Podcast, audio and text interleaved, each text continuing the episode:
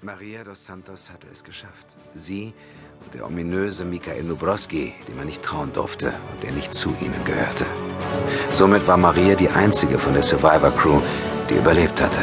Alle anderen Mitglieder waren entweder umgekommen oder verschollen, was darauf hinauslief, dass auch sie sehr bald tot sein würden, denn in dieser gefährlichen Welt konnte kein Mensch lange überleben, wenn er auf sich allein gestellt war, ganz gleich, über welche Fähigkeiten er verfügte. Nur Maria hatte es geschafft. Nur sie würde am Leben bleiben, doch sie wusste, dass sie es alleine nicht zurück in ihre Zeit schaffen würde. Sie würde in diesem Albtraum gefangen bleiben, aber war er schlimmer als der Albtraum, der hinter ihr lag?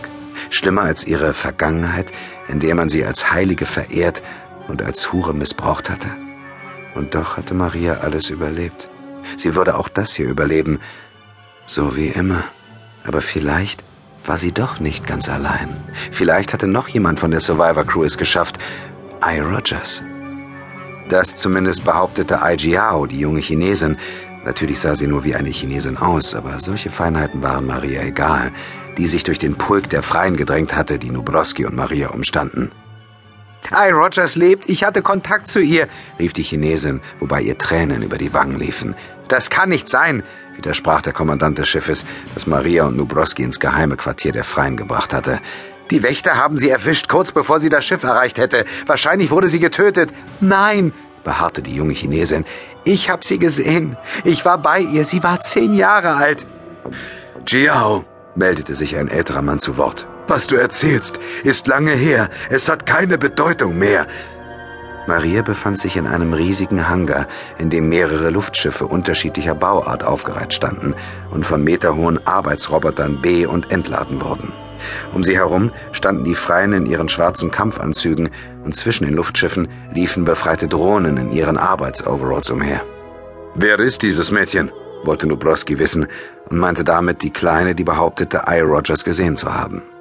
Ai Jiao war Anfang 20 und trug ein Arbeitsoverall, gehörte also zu den befreiten Drohnen. Ihre Haare waren inzwischen nachgewachsen und fielen ihr bis über die Schultern. Das ist Ai Jiao, sagte der ältere Freier. Sie lebt in beiden Welten. In beiden Welten? fragte der Russe irritiert.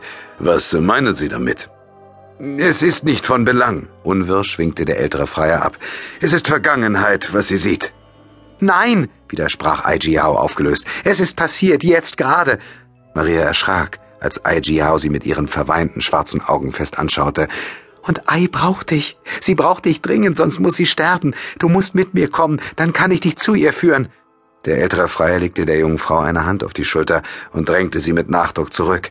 Du gehst zu weit, Aijiao. Die ehrenwerte Maria dos Santos wird nirgendwo hingehen. Sie hat viel durchgemacht und muss ruhen. Verschone sie mit deinen Geschichten. Aber I. Rogers braucht sie, beharrte Aijiao mit flehender Stimme, in die sich nackte Verzweiflung schlich, während ihr noch immer Tränen über die Wangen liefen. I ist ohne sie verloren. I. Rogers ist die Stammmutter. Ihr dürft sie nicht sterben lassen. Ich kann sie finden. Die Stammmutter wird wiederkommen, erklärte der ältere Mann. Maria dos Santos aber hat den Schlüssel. Wir haben den Schlüssel. Nur das ist wichtig. Bei diesen Worten rieselte Maria ein kalter Schauer über den Rücken.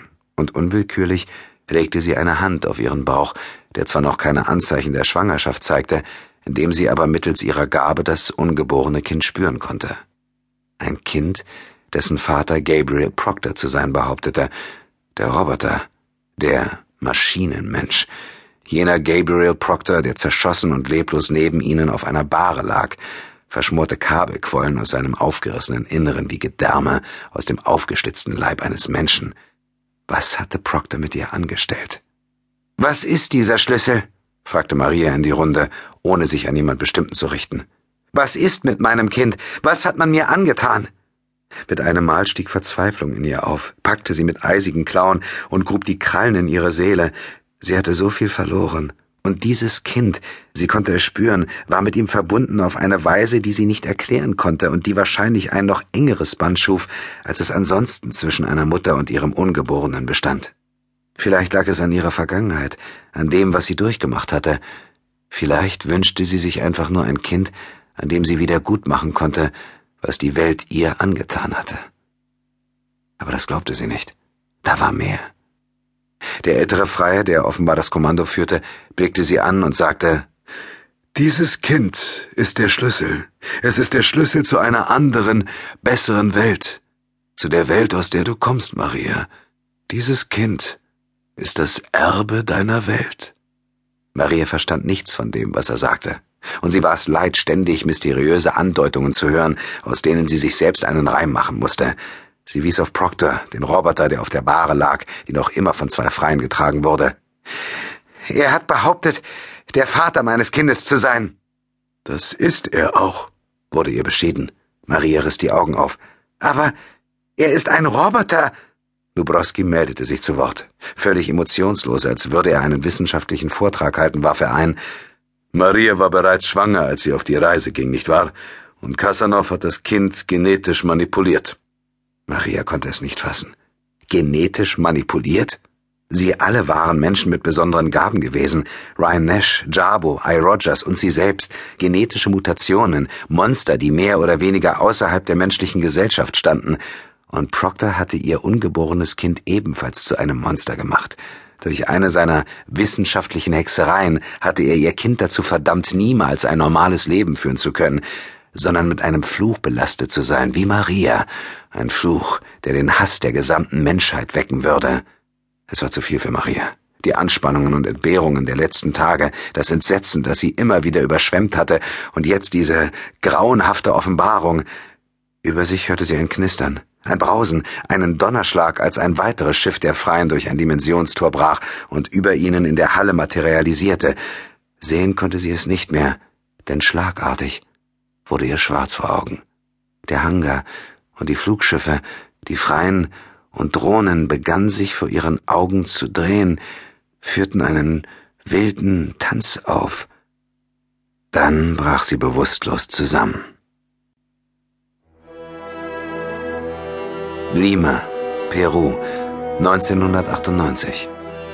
Die peruanische Hauptstadt Lima mit ihren Universitäten, Museen und Baudenkmälern galt als das kulturelle Zentrum des Landes, eine blühende Metropole mit fast acht Millionen Einwohnern. Aber Lima war auch voller Kontraste.